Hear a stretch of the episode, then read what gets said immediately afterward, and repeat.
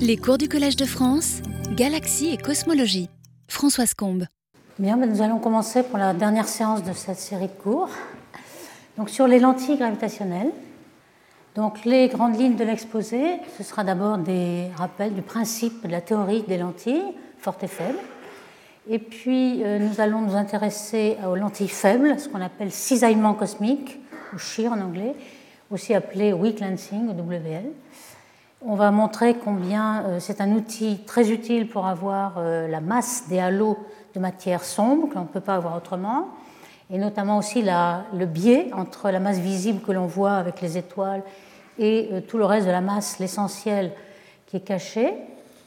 On va s'intéresser aussi à la lentille faible du fond cosmologique. Ici, vous avez une petite illustration où on voit le ciel euh, observé par Planck, par exemple, la température, les anisotropies de température en plus et en moins, qui évidemment vont nous arriver, euh, tous les photons qui viennent du, fond cosmologique, c'est-à-dire de la dernière surface de diffusion, vont être euh, défléchis par toute la structure à grande échelle qui se produit dans l'univers jusqu'à nous. Et donc ça va être à la fois un problème, puisqu'on va avoir des perturbations du signal initial, mais aussi une chance puisqu'on va pouvoir en déduire la statistique des grandes structures euh, directement. Donc on va, on va, un petit peu calculer comment on peut faire et c'est euh, ce moyen-là qui va nous donner des diagnostics, des contraintes sur l'énergie noire, la gravité modifiée, etc. Et enfin, un troisième élément, c'est de se servir des amas de galaxies comme télescope gravitationnel, puisqu'il amplifie toutes les, les, galaxies qui sont derrière, il y a des galaxies à très très grand redshift qu'on ne peut pas voir autrement, donc on va euh, regarder tout ce secteur en plein essor, de regarder les galaxies à redshift 8, 9, 10, donc les galaxies primordiales. Donc le principe déjà des lentilles, comme vous le connaissez déjà, hein, vous une, une, galaxie de fond qui va rencontrer sur la ligne de visée entre l'observateur et la galaxie, il va y avoir une grosse masse, un amas de galaxies qui est représenté ici, et donc euh, qui va défléchir le rayon lumineux avant d'arriver dans l'œil de l'observateur. L'observateur, lui, va extrapoler de façon linéaire et va penser que la galaxie est ici, ou alors par exemple ici. Donc on va avoir plusieurs images d'une même galaxie, c'est qu'on appelle mirage gravitationnel. On a une idée de ces mirages lorsqu'il y a de l'air chaud dans un désert, par exemple. on y voit des lacs qui n'existent pas, par exemple. Donc ici, euh, on sait, alors on peut faire un calcul, c'est assez amusant parce que le calcul newtonien n'est pas très loin du calcul relativiste. Lorsque on a un potentiel, donc Gm sur R, et euh, une particule qui va à la vitesse v euh, et qui va être donc défléchie de façon gravitationnelle, on sait qu'on peut calculer de façon newtonienne la déflexion. L'angle alpha, c'est deux fois le potentiel Gm b sur v2 si v est la vitesse de la particule. Et quand on fait un calcul relativiste pour les photons qui, eux, vont à la, vitesse c, eh ce n'est pas un facteur 2, mais un facteur 4. Donc, euh, il suffit de faire les mêmes calculs que Newton, mais en, multipliant par 2. Donc on peut avoir euh, soit une image, soit une distorsion euh, de l'image, soit un petit arc, une image qui est cisaillée, tiraillée un petit peu dans les sens. Donc c'est ce qu'on appelle cisaillement. Alors on a fait historiquement un petit peu les premières lentilles que l'on a vues. Euh, elles étaient prédites évidemment euh, par la relativité générale par Einstein en 1915. En 1920, on avait commencé à calculer, et peut-être, les 50 ans plus tard au moins, 60 ans plus tard, euh, Walsh, en 1979, a détecté un quasar double, Q0957. les deux quasars étaient distants de 6 secondes d'arc, et ça, c'est quelque chose de très très rare, parce que les quasars, surtout au redshift de 1.4, sont assez rares. Et aussi près l'un de l'autre, c'était vraiment, soit c'était deux galaxies en interaction qui étaient actifs en même temps, ce qui est aussi très rare puisque l'activité d'un noyau actif ne dure que 40 millions d'années. Donc ceci avait intrigué Walsh et il avait fait un spectre de ces deux quasars et le spectre était vraiment un clone l'un de l'autre. C'était exactement le même spectre, d'où il a déduit que c'était deux images du même objet à 6 secondes d'arc. Ça, c'est le premier, la première lentille. Mais il a fallu encore attendre une dizaine d'années pour voir des euh, anneaux d'Einstein euh, en radioastronomie, parce qu'en radioastronomie, vous avez des objets puissants qui sont des noyaux actifs avec un cœur et puis des jets radio, dont on a parlé beaucoup dans cette série de, leçons ici. Et lorsqu'on a beaucoup de résolution spatiale, quand on fait euh, de l'interférométrie à grande longueur d'onde, le VLBI, Very Large Baseline Interferometry, on peut avoir une bonne résolution et il y a toujours un petit point du G radio, comme c'est très tendu, qui se trouve en coïncidence avec une lentille, avec une galaxie devant. Et on, voit souvent ces anneaux. Donc les anneaux ont été détectés d'abord en radioastronomie, ici, en voilà un exemple. Et puis ensuite, il a fallu avoir beaucoup de résolution spatiale. Donc le, Hubble Space Telescope, dans les années 95 à 2000, a commencé à voir ces anneaux. Euh, au départ, quand on fait une euh, image au sol, on ne le voit pas, ça se confond avec une galaxie avec un bulbe et un disque, vu qu'on a euh, un seeing de une seconde d'arc. Le Hubble en optique a une résolution de 0,1 arc seconde, donc 10 fois mieux, et on arrive à voir ces arcs, donc un certain nombre d'arcs ont été vus. Mais euh, tout ceci était autour de galaxies, c'est-à-dire une lentille faite par une seule galaxie, et il faut une coïncidence d'avoir une galaxie derrière. À ce moment-là, le potentiel est assez petit et on a une distance entre l'image et l'objet de quelques secondes d'arc.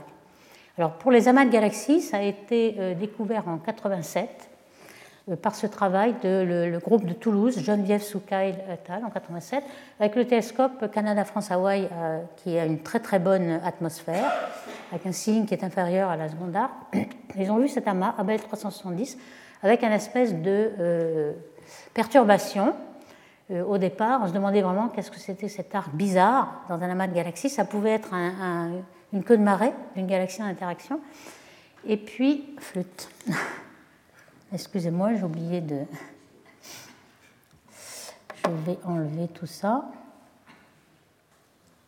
Donc, excusez-moi, on va revenir ici. Donc, ici, les arcs. Donc, ça a pris un certain temps avant de se rendre compte euh, qu'est-ce qu'il fallait faire? Il fallait faire le spectre de cet objet-là, et c'est assez difficile puisque c'est assez peu brillant. Donc la galaxie est à 0,59, hein, donc un redshift différent de l'amas. Et donc ça a été la découverte de, des arcs qui sont en fait des arcs gravitationnels. Alors vous voyez qu'aujourd'hui euh, c'est beaucoup plus facile à voir. Euh, on peut comparer les deux. Alors c'est pas la même orientation. Hein. Cette, amas fait deux, a deux galaxies très brillantes, principales d'amas et puis cet arc. Et vous voyez que on voyait, on appelle cet arc un dragon, on a une tête de dragon ici, et on ne voyait pas que c'était une, forme de galaxie, ici on le voit très clairement avec le Hubble. Donc ça fait beaucoup de progrès et il semble que c'est évident, mais euh, ce n'était pas aussi évident quand on voyait ces images qui étaient pourtant la meilleure qu'on pouvait faire à l'époque. Et quand on regarde a posteriori dans les euh, articles de journaux, on voit des images, des plaques, et les gens avaient vu ce genre de, de petit arc, mais pensaient que c'était soit un défaut de la plaque, soit une interaction de marée. Donc euh, on a redécouvert en fait ces arcs-là. Et alors aujourd'hui, quand on regarde les, images les plus récentes, vous voyez, c'est très très complexe, il y a énormément d'images. Ici, par exemple, vous avez un zoom de cette région-là, on voit qu'il y a une autre galaxie qui est, qui est d'arrière-plan, et cet arc-là se décompose en petits objets. On voit qu'il euh, y a une caustique où il y a cinq images, par exemple en rouge, vous avez cinq images dans cet arc, vous avez d'autres images en bleu, d'autres redshifts, etc. Donc c'est vraiment très complexe. On va essayer de décrire quelques-uns. Tout ce qu'on peut tirer de euh, l'étude détaillée d'un amas avec un grand nombre de, galaxies qui sont entre z égale 1, 2,5 et même beaucoup plus, jusqu'à 7. Donc euh, c'est très très riche comme information. Alors si je reviens au principe, hein, c'est assez simple. On a une galaxie de fond, euh, un amas de galaxies, les rayons lumineux en rose, on ne voit pas très bien, mais ce sont les fronts d'onde qui sont en vert. Et on voit nettement que euh, lorsqu'on est très loin de, euh, de, la lentille, il y a très peu de perturbations. Alors ça, c'est un, une caractéristique qui est différente de la lentille optique, où on a beaucoup plus de déflexion au bord de la lentille et aucune déflexion au centre. C'est le contraire, on a beaucoup de déflexion au centre et pas beaucoup au bord. Et lorsqu'on est, on voit que les fronts d'onde se recoupent, euh, on a une caustique ici et brutalement, on a un nombre d'images qui peut passer de 1 à 3 et on a toujours des nombres impairs, 1, 3, 5, 7. En fait, on en voit toujours un nombre pair, mais il y a toujours une cinquième ou une septième qui est assez peu visible. Donc c'est toujours, on passe, on, saute, lorsqu'il y a une caustique, on saute d'une image à 3, à 5, à 7. Donc voici le principe. Alors les lentilles fortes, on en a euh, quelques exemples. Alors ici un exemple très particulier qui est euh, la croix d'Einstein. C'est un, un quasar euh, tout seul qui est en, coïncidence sur la ligne de visée avec une galaxie que l'on voit là en orange euh, qui est assez grosse, mais quand on prend quelques niveaux euh, de, flux, on voit que le quasar ici, qui a quatre images. Hein.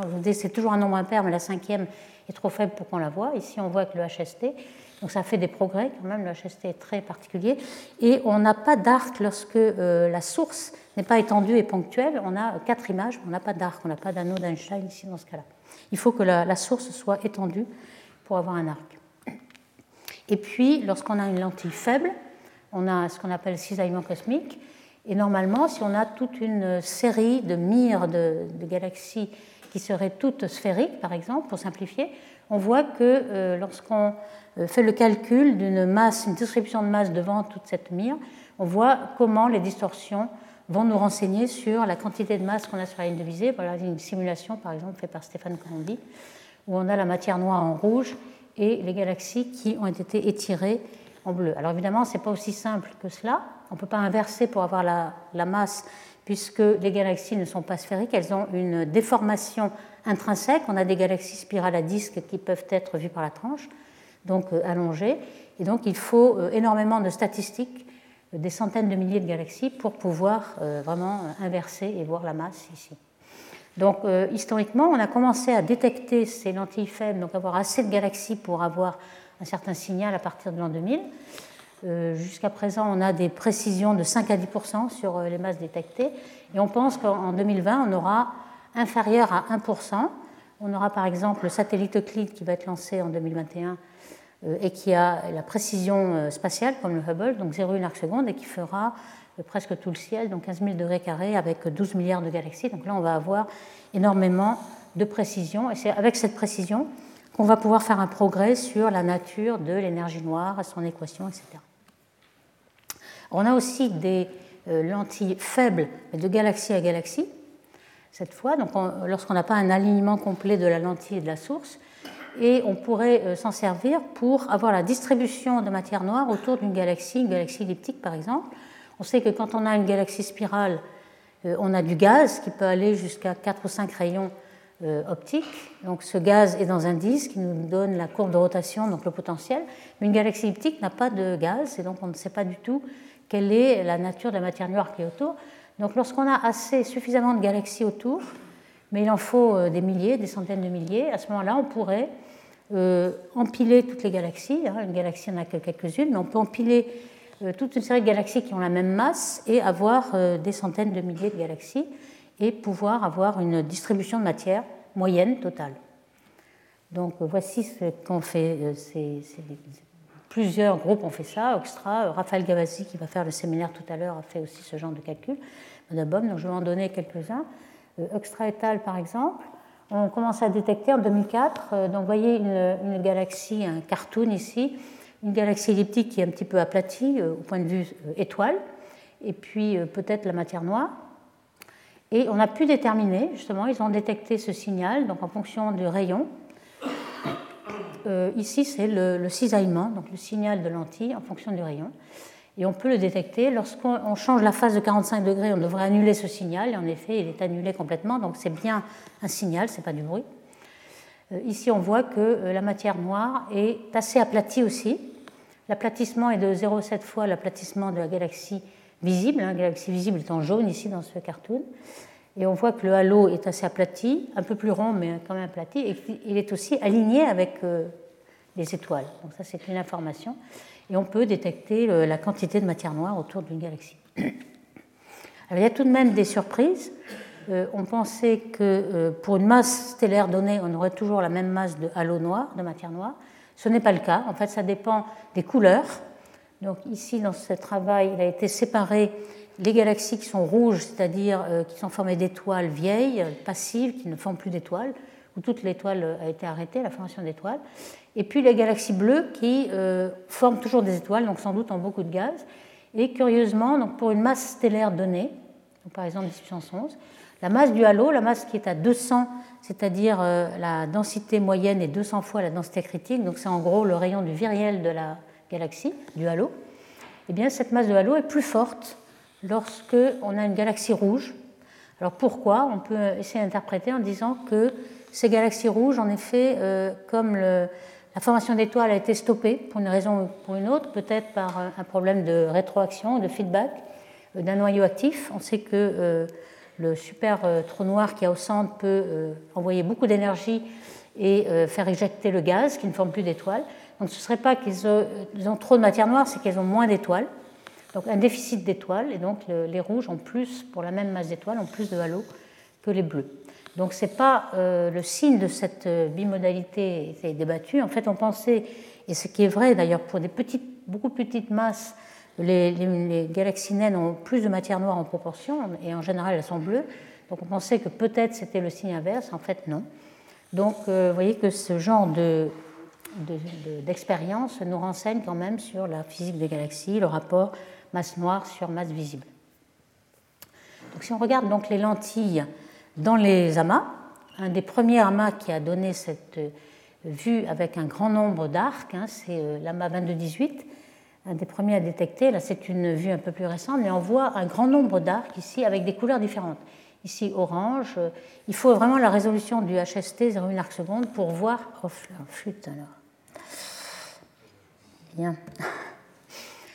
De voir euh, que toutes ces petites galaxies ne sont pas au même redshift, mais avec euh, un redshift plus grand, par exemple ces petites galaxies bleues, qui sont euh, des galaxies de fond, qui sont amplifiées par la main. Alors on voit, si on fait des détails, hein, vous voyez peut-être dans la première image, on ne voyait pas tout. Ici, on voit un arc, on voit aussi deux images de la même galaxie. C'était un travail de Knebetal qui euh, avait trouvé, grâce à cet amas, une galaxie à z égale 7. Donc c'est des choses qu'on ne pouvait pas voir sans l'amplification de l'amas. Donc c'est ce qu'on va parler tout à l'heure, de se servir de l'amas comme un télescope gravitationnel pour voir des galaxies derrière qu'on n'aurait pas vues. Euh, si des galaxies faibles à z égale 7, on ne les voit pas normalement si on n'a pas cet amas. L'amplification de l'amas peut aller d'un facteur 2, 3, 4 à un facteur 100 quand on est près de la euh, ligne critique ou la caustique. Alors ici, justement, un des amas qui a le plus de masse et le plus de lentilles, c'est Abel 1689. Euh, vous voyez ici la, masse noire en bleu, c'est la matière totale, donc déduite des lentilles gravitationnelles. On voit que euh, cette masse noire est en plusieurs morceaux, hein. il y a plusieurs sous-structures ici et que euh, une galaxie a été vue aussi à z égale 7.6, donc toujours ce télescope gravitationnel qui est très utile. Ici, ce que vous voyez en rouge sont les lignes critiques. Les lignes critiques sont des lignes qui séparent euh, dans l'espace de la lentille, donc de l'amas ici, au redshift de l'amas, une zone où vous aurez plusieurs images ou une seule. Donc en dehors, on avait une seule, ici vous en avez trois, puis ensuite vous en avez cinq, et ainsi de suite. Euh, lorsqu'on fait les mêmes séparations dans l'espace de la source, donc à grand redshift, cette fois, on a des caustiques. Donc on va revenir là-dessus. Mais ces, lignes nous servent à séparer ces, zones. Et près de ces lignes critiques, on a une très grande magnification d'un facteur 5. Alors voici dans cet amas qui est très riche, euh, on s'aperçoit quand on fait un zoom sur des régions que pratiquement toutes ont un cisaillement. Ici on voit un cisaillement, on voit des arcs, on voit un grand arc ici, des petits arcs. Enfin, il n'est pas possible de regarder une zone sans voir quelque chose qui est complètement perturbé et qui vient de l'arrière-plan. Donc euh, c'est plutôt euh, une fenêtre sur l'univers derrière plutôt que de la main en question. Donc c'est une très grande complexité. On peut, on peut euh, faire un résumé de tout ce qu'on sait un petit peu sur le caractère des lentilles. On l'a dit que contrairement aux lentilles optiques, la plupart des déflexions se fait au centre de la lentille. Aussi, si on fait l'analogie l'anti-optique et l'anti-gravitationnelle, il n'y a pas de point focal, contrairement à, euh, ce qu'on a l'habitude dans une anti-optique où on est obligé de, regarder les, signaux qui vont à l'infini, qui passent par le foyer, etc. Là, ce n'est pas du tout le cas. Et puis l'ordre de grandeur, pour une galaxie unique de 1011 masse solaire avec ce son halo, on a des images qui sont séparées de quelques secondes d'arc. Le plus gros, c'était un premier quasar 6 secondes. En général, c'est inférieur à la seconde. Et puis pour la mat galaxie, évidemment, c'est bien plus gros et on a quelque chose de quelques minutes d'arc. Donc c'est vraiment un ordre de grandeur. Euh, vous voyez ici, euh, lorsqu'on fait une simulation, on a, euh, lorsqu'il y a exactement coïncidence, si la source n'est pas étendue, on n'a pas d'anneau, on a quatre images, et puis lorsque la source bouge, on a une petite étirement et puis des lentilles qui sont pas. Donc cette amas très riche a été très étudiée. Vous voyez que cette ligne critique elle est plus complexe que, ce qu'on pensait. Quand on arrive euh, près d'une galaxie de l'amas, on est obligé de la contourner. Donc chaque galaxie d'amas ajoute euh, sa fonction de magnification, son amplification. Et donc il faut connaître toutes les galaxies avec leur halo noir pour avoir ces, ces lignes critiques. Et donc ici, on a une deuxième ligne critique qui va séparer un nombre d'images. Vous voyez qu'on a pu déterminer en optique et en infrarouge, on voit ici la, galaxie à z égale 7.6. Comment on la voit? C'est qu'en optique, on ne la voit plus. Et là, on va revenir là-dessus. C'est qu'elles sont tellement décalées vers le rouge que euh, tout ce qui est euh, au-delà de l'Iman alpha et l'Iman continuum est absorbé par tout ce qui est entre la galaxie et nous. Donc on ne voit plus rien en optique et on est obligé de voir en infrarouge. C'est le signe que la galaxie est à grand redshift. Alors ces caustiques, comme on les a déjà un petit peu décrites, euh, ici c'est une analogie avec ce qu'on peut avoir comme déflecteur qui ressemble un petit peu à un amas, c'est-à-dire avec des tas de petites vagues, par exemple une piscine avec des vagues et puis le soleil qui va dans la piscine, vous aurez des tas de caustiques de ce genre. Ici, on a un amas avec des galaxies qui font des perturbations, et on a un certain nombre de caustiques. Alors, ce qu'on décrit euh, de façon simple, ce sont les cuspides, cusp en anglais ou cuspides en français, c'est ce pointe là ici, qui euh, font justement l'objet d'une très grande amplification, et puis un pli, un pli et un cuspide. Lorsqu'on passe le pli, c'est-à-dire que la, la, source passe ce pli, euh, on a une image qui devient trois images, donc euh, ici A et B, et elles sont euh, asymétriques, c'est-à-dire l'une est la symétrique dans un miroir, donc euh, elles ont une parité différente. Et c'est cette, cette caractéristique qui permet de savoir justement le, si une, un objet est une image de l'autre. On va le voir en un exemple ici, par exemple. Voici, ici vous avez un amas avec un grand arc avec une image A, B, C, D, E. Tout ça, c'est des images de la même galaxie.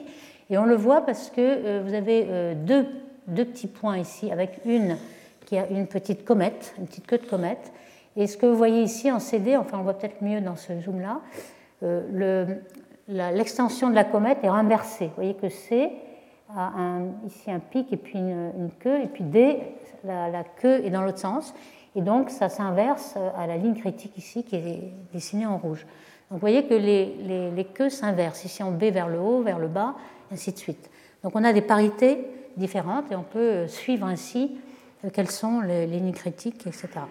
Donc, dans, ce, cet arc qui est, amplifié euh, entre 10 euh, et 20, c'est une galaxie à z égale 3.6. Et il a été possible, justement grâce à cette amplification, de détecter des molécules et de connaître le taux de formation d'étoiles euh, dans, toutes ces, images. Alors ici, vous avez une petite simulation justement pour mieux comprendre. Euh, qu'est-ce que c'est que cette simulation? C'est lorsque on prend l'image par rapport à la caustique, le, cuspide et le pli, on la prend S1 ici, puis on la fait bouger, on la fait passer par le, le cusp et ensuite par un pli vous voyez que lorsque l'image S1 en rouge, elle passe par la cuspide ici, en vert, on voit que c'est là que se passe l'arc, en fait. Donc à la cuspide, vous avez une grande amplification, et lorsqu'on passe un pli, on a aussi euh, un autre arc. Donc ça, c'est une petite simulation qui fait comprendre euh, comment on peut avoir euh, arc. L'arc, c'est en fait un grand nombre d'images qui a été réuni dans un arc, et puis qui est un petit bout d'anneau d'Einstein lorsqu'on est exactement donc ici, on dit qu'on a des doubles, des quadruples, etc. Parce qu'en général, c'est toujours impair, donc 3, 5 images, mais euh, il y en a toujours une cinquième qu'on ne voit pas, qui est beaucoup plus faible et qui est aussi euh, confondue avec la lentille. Donc pour euh, ces, amas, on a pu déterminer, par exemple celui-ci, 2244, grâce à cet arc assez gigantesque. vous avez plusieurs galaxies principales de cet amas. Euh, Natarayan et al. ont pensé qu'on euh, pouvait distinguer la distribution de matière noire, combien de matière noire des halos a été euh, balayée par interaction de marée. Alors vous voyez qu'en effet ces galaxies sont très proches et il est normal de voir que les, galaxies vont être tronquées par, interaction de marée. Et en effet, on a pu montrer qu'il y avait en effet une petite partie de la matière noire qui était autour de chaque galaxie, qui est restée encore liée à la galaxie, mais il n'y a plus que 10 ou 20% Tout le reste a été mis en commun dans un, halo commun à l'amas, euh, donc 80 est dans le commun et non pas euh, rattaché à, chaque galaxie. Alors c'est moins évident, ici vous avez l'impression qu'elles sont très proches, mais c'est à trois dimensions. Donc malgré la troisième dimension, il y a pratiquement euh, la plupart de la matière noire a été tronquée.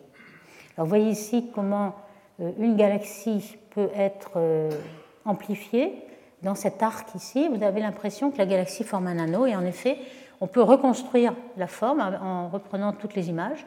Et cette galaxie est une galaxie probablement barrée avec un anneau et très bleu qui forme des étoiles et qui a plusieurs clames de formation d'étoiles à z égale 1.6. Il y a cinq images autour de cette galaxie. Et on a trouvé, par exemple, Yang 2016, une galaxie qui est une des plus lointaines à z égale 7 et très faible. Il faut bien dire qu'à euh, z égale 7, 8, on n'en a que très peu. Mais en général, si on n'a pas d'amplification, on ne voit que les monstres, c'est-à-dire ceux qui forment 100 ou 1000 masses solaires par an, donc des starbursts. Ici, c'est la galaxie la plus faible, qui forme juste une masse solaire par an, donc très, euh, très, très petite. Et donc, de cet amas a permis l'amplification de ces trois images. Et ces trois images ont permis l'observation de la Rayleigh alpha avec le télescope Keck. donc on en dira quelque chose. Ici, l'âge est inférieur à 20 millions d'années, donc quelque chose qui est très près du Big Bang. Et vous voyez que dans certains arcs ont beaucoup de sous-structures. Vous avez une petite euh, galaxie ici qui est un petit compagnon, qui a une structure très caractéristique, c'est pour ça qu'on voit qu'elle vient de la même euh, endroit, et aussi sur l'arc. L'arc peut être décomposé en plusieurs. Euh, excusez-moi, je vais faire ça à chaque fois, pas grave.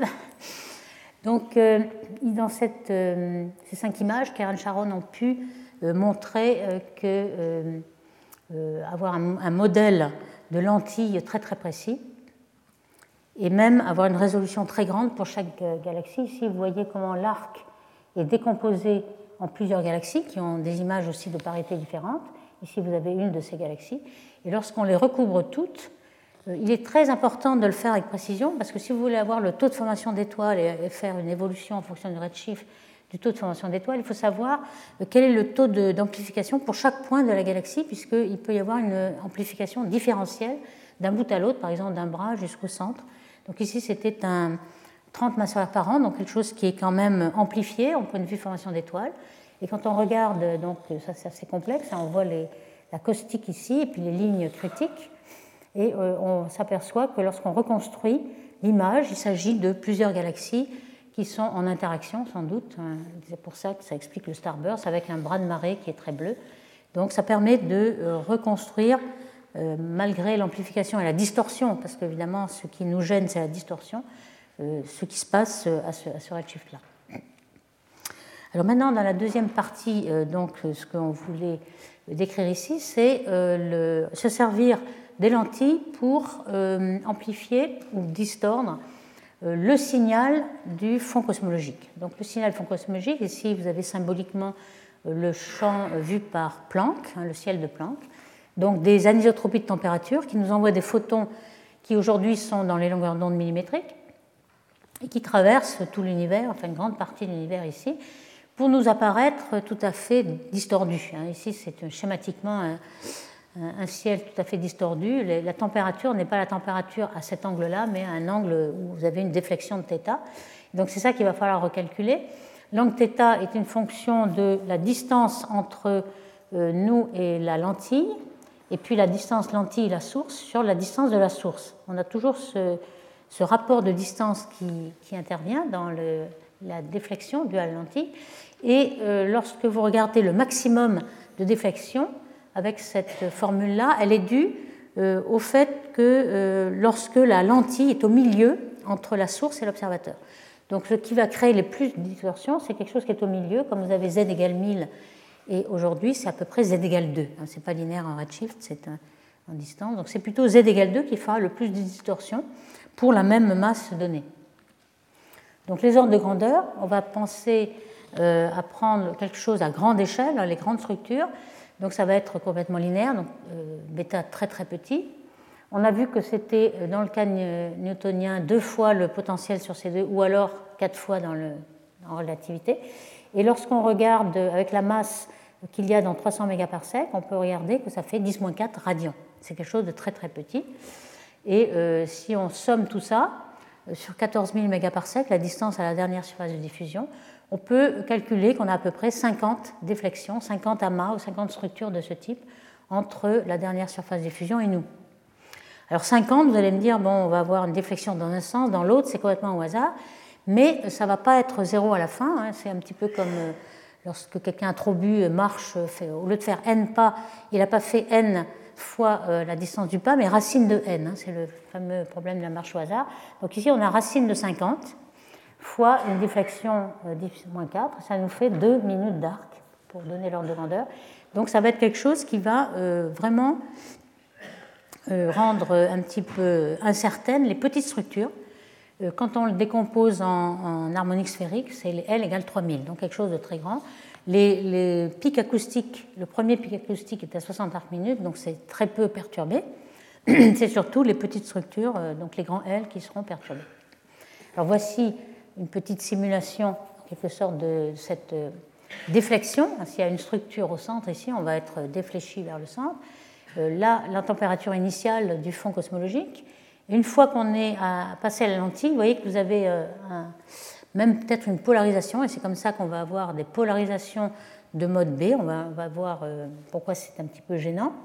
C'est qu'on crée des, perturbations de mode B euh, dues à la lentille, et c'est inévitable. Alors justement, ces modes qu'on décrit, alors pourquoi on les décrit mode E et mode B? Simplement, c'est par analogie au champ électrique magnétique. Il n'y a pas de champ magnétique du tout, c'est juste l'analogie de la forme géométrique. Ici, vous avez un, gradient, en quelque sorte. Et ici, ça ressemble à un rotationnel, donc c'est plutôt la géométrie du champ B, mais il n'y a pas de champ magnétique du tout, hein. c'est juste la polarisation des photons qui ont cette euh, polarisation-là. Alors, euh, euh, ce mode de polarisation est très intéressant car normalement, à part les lentilles, la seule chose qui pourrait créer ces, modes B, ce sont les ondes gravitationnelles qui ont des, des quadrupoles, donc des tenseurs, et ces ondes gravitationnelles sont des signatures de l'inflation. Donc si on voudrait connaître un petit peu ce qui se passe juste au début du Big Bang, euh, qui, explique les problèmes de l'horizon, etc., savoir s'il y a une inflation ou pas, euh, on recherche euh, ardemment ces modes B. On sait que Planck ne les a pas encore détectés, il y a une limite supérieure. Les modes B peuvent être aussi créés par la poussière. La poussière polarise le signal. ce sont des avant-plans. C'est pourquoi on s'est relativement trompé. Bicep 2, qui avait fait une, une, un claim, une sortie, un papier en disant on a détecté le mode B. En fait, c'était faux, c'est qu'il y avait beaucoup de poussière dans ce coin-là. Donc, pour l'instant, voici où on en est. On a des, des limites supérieures sur le rapport euh, qui est ici, 0,1, tenseur sur scalaire, c'est-à-dire euh, le mode B sur le mode E ici, et on a un, rapport inférieur à 0,1. Donc on a une limite supérieure, on n'a pas de détection, on en est là mais voyez un petit peu ce qu'on s'attend par les lentilles. Donc il faut absolument corriger des lentilles avant de détecter euh, le signal recherché des modes B. Donc ces modulations de déflexion, elles peuvent être faites facilement. On a vu que c'est linéaire, donc ça peut très bien se simuler. Alors ici, vous avez un gradient original de la température du fond cosmologique qui est à peu près de 13 microkelvin, euh, qui est symbolisé ici. Et puis vous avez un amas de galaxies qui défléchit un petit peu et vous voyez que vous allez un petit peu changer le gradient ici qui était régulier, vous avez euh, inversé là euh, rouge et vert. Et le, signal ici de l'ordre de 10 microkelvin, donc c'est quand même notable, ça permet d'inverser les couleurs. Donc ici, l'original après déflexion, hein, vous avez changé la couleur ici. Si vous faites la différence, c'est beaucoup plus visible. Vous avez nettement l'effet de l'amas ici. Donc ça, ça a pu être fait. Euh, ici, on a la polarisation, on cède de la polarisation, on cède aussi des simulations numériques. Et on sait que lorsqu'on a un pic de densité, euh, la polarisation du champ E est, euh, disons, circulaire autour. Et puis, lorsqu'on a un vide, c'est de ce style-là. Donc ici, vous voyez que là, vous avez un pic certainement, ici un vide, etc.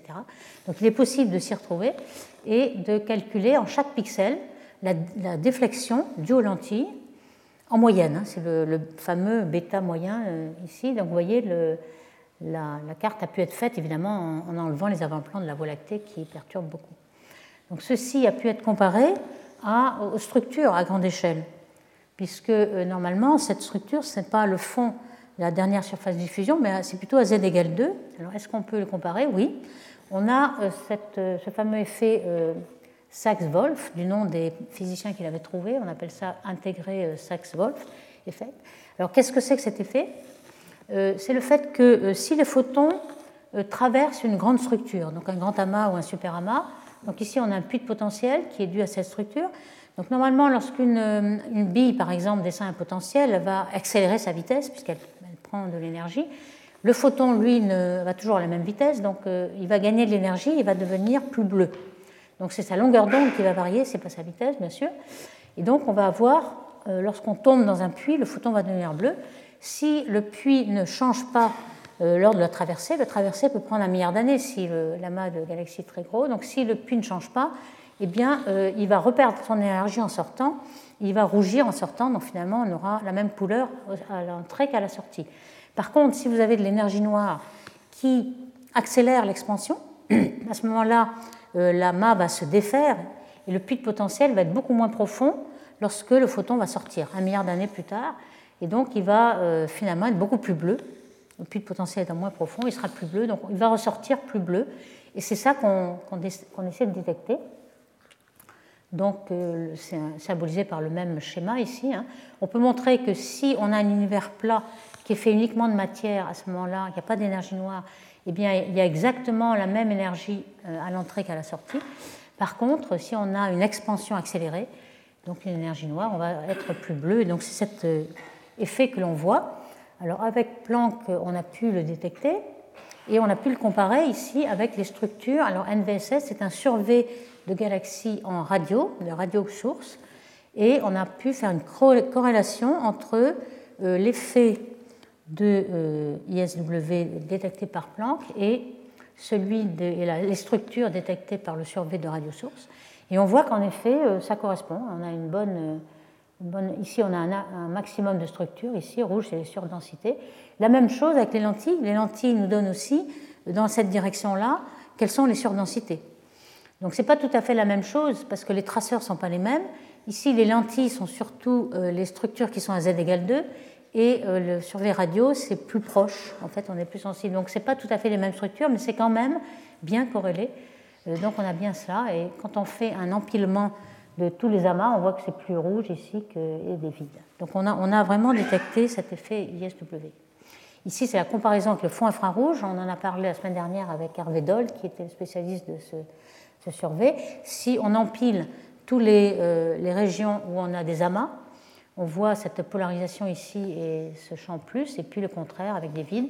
Si on, empile au hasard, vous voyez qu'on ne voit rien du tout. Donc c'est vraiment euh, une détection euh, dans le fond cosmologique des superstructures. On peut aussi le porter en fonction de grand L, la, fonction de corrélation. Donc ça c'est celle de Planck 2013, euh, avec aussi des, à, petite échelle, donc les grands L, on a les observations du, pôle sud, les observations d'Atacama, qui ont regardé aussi le fond cosmologique, mais à petite échelle. Et on voit que ça correspond tout à fait à ce qu'a fait Planck, euh, avec pas mal de, destinations bruit. Et on peut comparer avec les fonctions de corrélation, donc des quasars, des radios et puis des galaxies rouges du euh, Sloan. Ici, on peut comparer euh, le, résultat final de Planck en 2018, qui a intégré toutes les années d'observation de Planck, on voit bien qu'au euh, début, en 2013, il y avait quand même beaucoup de bruit à ces L, les grandes structures. Et là, on a beaucoup moins de bruit ici, donc on a fait pas mal de progrès. Et ici, c'est aussi l'empilement des, euh, points froids et points chauds, c'est-à-dire les vides et puis les, amas de galaxies. On voit bien que la polarisation est, est, bien reliée. On a tout à fait un bon accord avec la théorie, ce qu'on s'attend avec lambda CDF.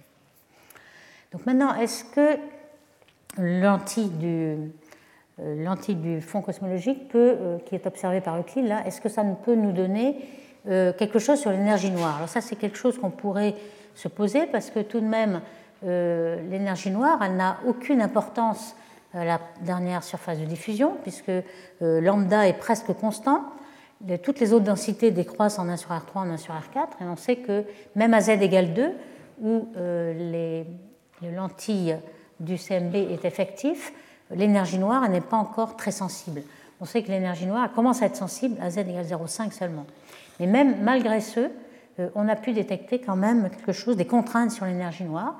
Avec ce modèle, ici vous avez un modèle de, de lentilles, et vous voyez que pour les faibles euh, L, donc les grandes structures, euh, vous avez en noir ce qui est prévu par le lambda CDM, donc le modèle standard, et puis en bleu quelques variations de cette métrique. Alors, cette métrique qu'on a écrite déjà euh, la précédente fois, DS2, qui est euh, la, taille caractéristique de l'univers, donc 1 au carré, et puis ces deux potentiels, phi et psi, qui sont exactement égaux en relativité générale, mais qui pourraient ne pas être égaux si on modifie cette gravité. Donc ici, vous avez un potentiel newtonien qui est pour les particules non relativistes.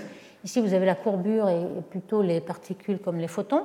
Et les lentilles gravitationnelles sont euh, finalement relèvent de phi plus, psi. Donc on peut euh, quantifier les fonctions état, qui sont le rapport des deux, qui normalement valent 1 en relativité générale. On appelle cette différence le glissement gravitationnel. Alors on peut euh, en transformer de Fourier, l'appeler donc Q, mu, sigma, enfin ça c'est des, des, détails, c'est des fonctions de, pour quantifier l'effet mais euh, ce n'est pas très important ici. Alors, qu'est-ce que l'on a retrouvé finalement avec ces diagnostics-là? Alors, on peut prendre tous les diagnostics, Planck tout seul, ou alors euh, Planck avec les BAO, euh, les RSD dont on a parlé d'autres fois, le weak lancing, etc. Le BSF, ça veut dire BAO, supernovae et H0. Vous voyez, tous les diagnostics que l'on peut. Et ce qui est intéressant à voir, c'est que le pic vers lequel tendent tous ces diagnostics n'est pas 1. Euh, c'est-à-dire ici, on aurait sigma égale 1 pour la relativité générale et de même euh, ceci égale 1. Donc c'est ce point-là auquel on s'attend. Et on voit que euh, Planck et tous les diagnostics nous indiquent que c'est plutôt une gravité modifiée qui serait favorisée par ces diagnostics. Ici, pareil, dans le état, le gravitational slip ici, on n'a pas le, point standard parmi les figures de mérite, c'est-à-dire les plus probables. On le voit aussi avec ce, test-là, dont on a parlé la semaine dernière, EG, qui est euh, la fonction f de z de croissance des structures. Alors si la gravité a changé, on va avoir un taux de croissance différent. Le gamma à l'exposant ici est égal à 0,55 pour la relativité générale. Est-ce que les structures vont croître de la même façon? Eh bien, il semble que les grandes structures, puisque les petits L, c'est grandes structures, sont en dessous de la valeur attendue pour le modèle standard. Ici, on voit bien, euh, vert et rouge sont deux façons de représenter les, données de Planck. Et à petite structure, par contre, euh, il n'y a pas de problème. Donc c'est aux, structures cosmologiques que l'on a euh, ces écarts. Et enfin, euh, pour des modèles comme l'énergie noire, par exemple, on a plusieurs modèles évidemment qui sont proposés, mais il y a une cinquième force qui a été proposée et qui coupe l'énergie noire à la matière noire, pas au baryon.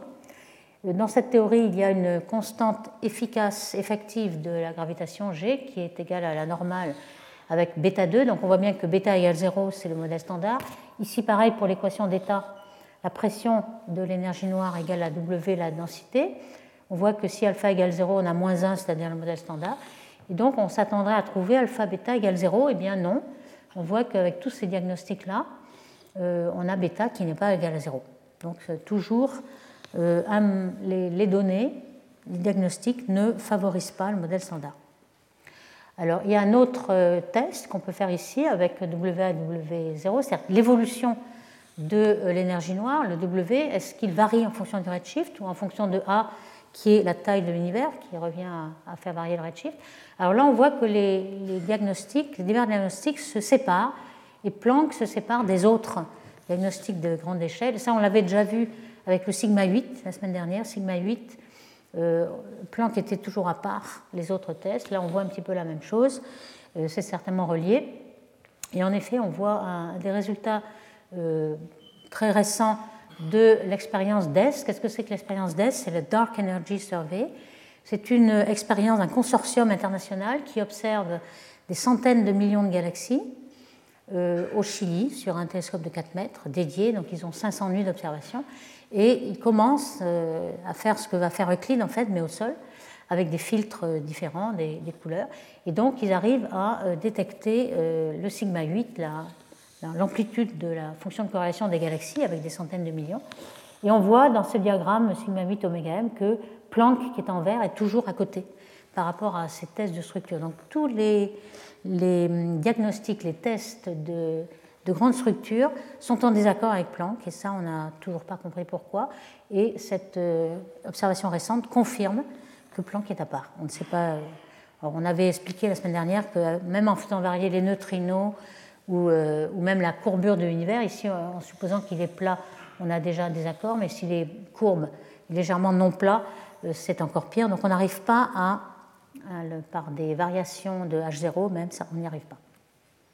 Alors, dans la dernière partie de l'exposé, on va s'intéresser justement à cet euh, aspect euh, télescope gravitationnel, donc amplifier toutes les galaxies qu'il y a derrière. Et on sait qu'aujourd'hui, tout ce qui est plus grand qu'un redshift de 6 est, franchement dû à toutes ces amplifications-là. On peut détecter un ou deux objets, mais qui sont très forts. L'essentiel de notre information sur ces galaxies primordiales est dû à, aux amplifications gravitationnelles. Alors justement, il y a un programme clé qui a été accepté au Hubble Space Telescope, HST. C'est un programme clé, c'est-à-dire un programme qui a énormément d'heures de temps sur un consortium international. Il s'appelle Frontier Field, des champs frontières. Et qu'est-ce que c'est que ce programme clé? Ils observent une série d'amas de galaxies assez proches, RST 02, 03, 04, tel celui-ci. C'est un amas de galaxies qui a plutôt deux, deux sous-structures. Et euh, ils regardent, alors là je ne sais pas si vous le voyez, mais il y a des petits ronds rouges qui sont toutes les galaxies à grand redshift qui sont derrière et qui sont amplifiées. Alors comment on les détecte? Euh, On commence à faire avec le HST euh, des filtres de couleurs, donc on a moins 5 ou 6 couleurs, et même ici on en a 3 et 7. Quoi. Alors, deux exemples de galaxies où dans les couleurs plutôt optiques, ici il s'agit de du, B, V, etc. Et ici en rouge c'est l'infrarouge, donc 1 micron, 2 microns, 3 microns. On voit que l'objet au centre n'est pas vu, il a été complètement absorbé par tout ce qui est entre cet objet et nous. Et puis il va apparaître en infrarouge ici. Donc on voit que le décalage vers le rouge euh, est assez fort et donc on, a une petite idée du redshift euh, rien qu'en regardant les filtres de couleurs sans faire de spectre. Une fois qu'on a détecté ce genre-là, on, sait que ce sont ces objets-là qui sont lointains, qui sont des candidats à être des galaxies lointaines, et on fait un spectre. Alors voici le, principe hein, du spectre. En fait, il y a une chute brutale, hein, ce qu'on appelle un break, une cassure, une troncature en fait, due euh, au red Lyman. Qu'est-ce que c'est que tout ça? C'est euh, l'hydrogène qu'il y a entre euh, ces objets. Alors plus l'objet est à grand redshift, plus il aura une cassure brutale, puisqu'il y a beaucoup plus de choses sur la ligne de visée entre l'objet lointain et nous. Et cette cassure nous dit que c'est le Lyman continuum qui, qui est coupé. Donc on a une idée de, euh, du redshift. Vous voyez que z égale 2, ici la longueur d'onde. Donc si on va à z égale 8, on est obligé de regarder cet objet à des, des longueurs d'onde microns. Pourtant, dans le, dans, le, dans, dans référentiel au repos, c'est une luminosité ultraviolette qu'on regarde et qu'on voit en infrarouge proche. Donc c'est cette luminosité ultraviolette qui est, ici, c'est pour ça qu'elle est très sensible à l'obscuration donc ici, vous avez l'exemple de Yuang et qui a vu ces trois images euh, dans, un amas et qui a pu détecter cet objet à z égale 7 avec ces trois raies de Lyman alpha. Ici, on a d'autres raies à d'autres redshifts, hein, mais ici, c'est Lyman alpha de cette, euh, galaxie. Donc c'était la galaxie la plus, faible avec une amplification euh, pour les trois images de facteur 11, 5 et 3. Donc avec tous ces objets à grand redshift, on a pu montrer quelle était l'évolution en fonction du redshift de ce taux de formation d'étoiles, la densité de formation d'étoiles de l'univers en fonction du temps. Alors, au départ, on ne connaissait pas euh, cette partie-là, donc on avait extrapolé, il y avait beaucoup de modèles euh, qui euh, avaient le taux de formation d'étoiles proportionnel à la masse de gaz et qui prédisaient ceci, mais en fait, ce n'est pas du tout ça. Il y a une chute beaucoup plus brutale que les prédictions qui se trouve là. Maintenant, on commence à avoir un certain nombre. Et donc, la seule chose qui pourrait correspondre à cette chute brutale, c'est que la formation d'étoiles est proportionnelle à la masse du halo et non pas à la masse du gaz, donc c'est beaucoup moins Alors voici où nous en sommes. Ici, vous avez le nombre de galaxies qui ont été détectées. À z égale 10, il n'y en a que 6 pour l'instant. Ça, c'est une, revue qui a été faite en 2016, mais depuis, il n'y en a pas beaucoup parce qu'on est aux limites du HST. Le HST ne peut plus, on n'a plus que quelques pixels et quelques photons. Et donc, il nous faut le JWST, le James Webb euh, Space Telescope que vous voyez là. Le HST ne fait que 2 mètres de diamètre, hein, donc il est vraiment limité en, sensibilité. Ici, on a un télescope de 6 mètres 5 qui va être déployé. Donc malheureusement, il est encore retardé. Il aurait dû être lancé, euh, il est retardé jusqu'en 2021, mais on pense qu'il va être bien lancé. Euh, comme euh, c'est de l'infrarouge, il faut qu'il soit beaucoup plus loin, donc il est au point de Lagrange, alors que le Hubble tournait en une heure autour de la Terre. Donc ici, c'est quelque chose qui ne pourra pas être réparé par les astronautes, il va être à des millions de kilomètres.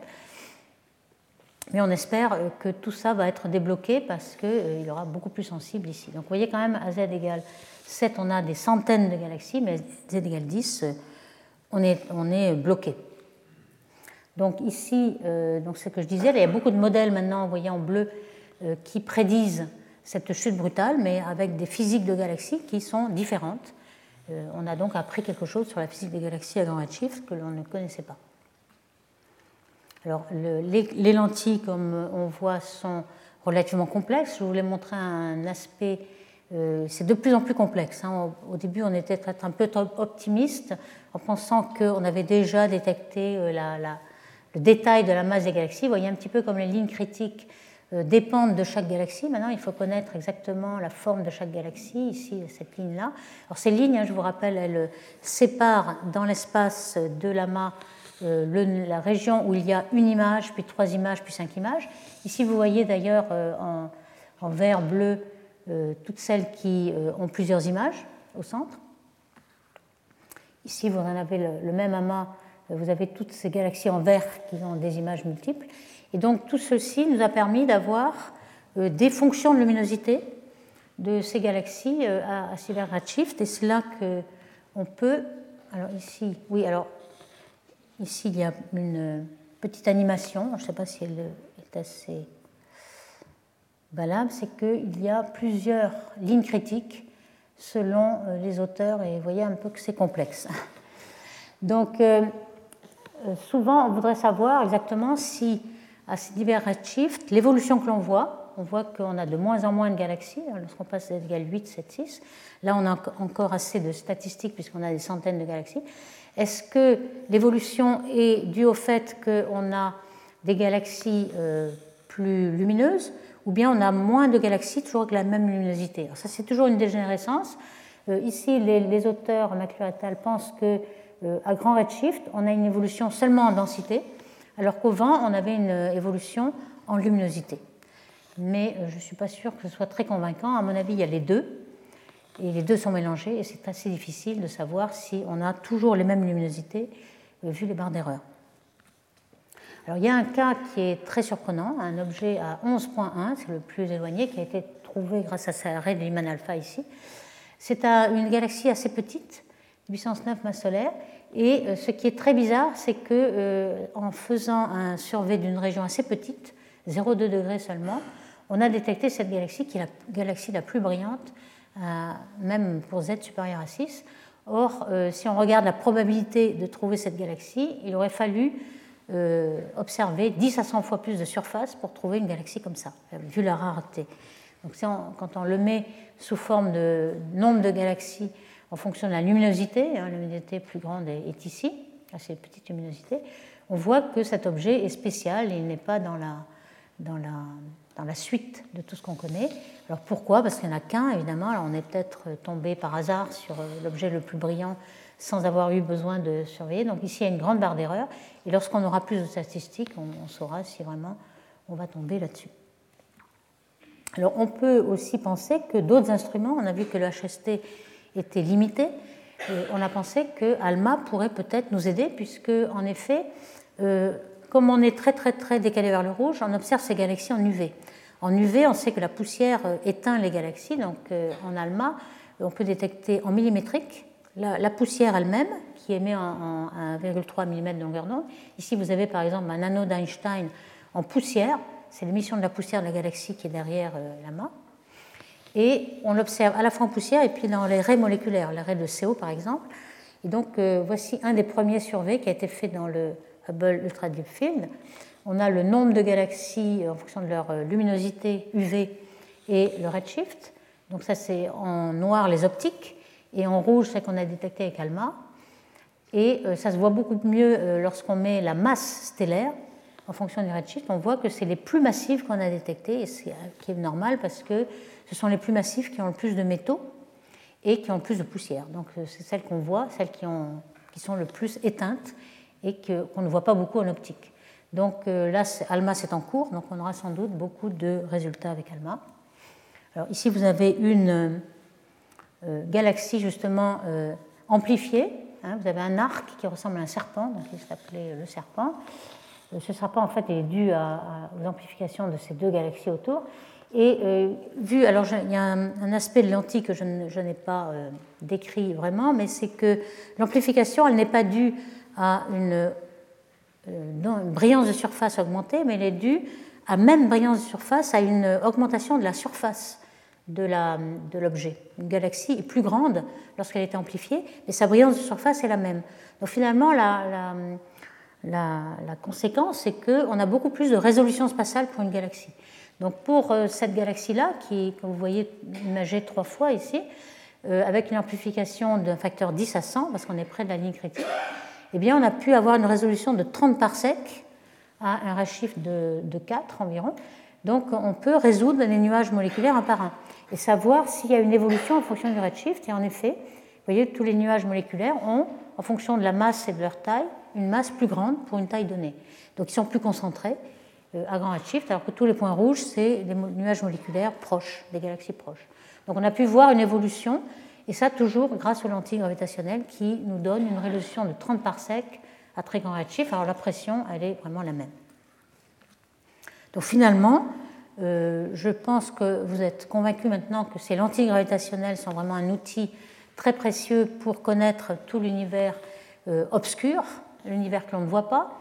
Euh, grâce au cisaillement cosmique, on peut, si on a énormément de galaxies et beaucoup de, statistiques, avoir la masse des halos, la distribution de masse et même avoir l'alignement de la masse noire sur la masse optique, avoir les biais.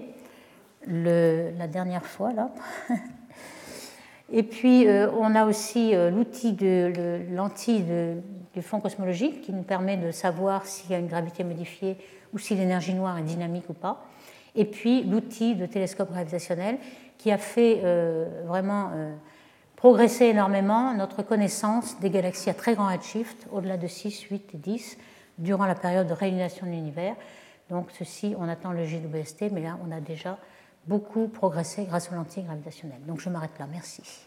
Retrouvez tous les contenus du Collège de France sur www.colège-2-france.fr.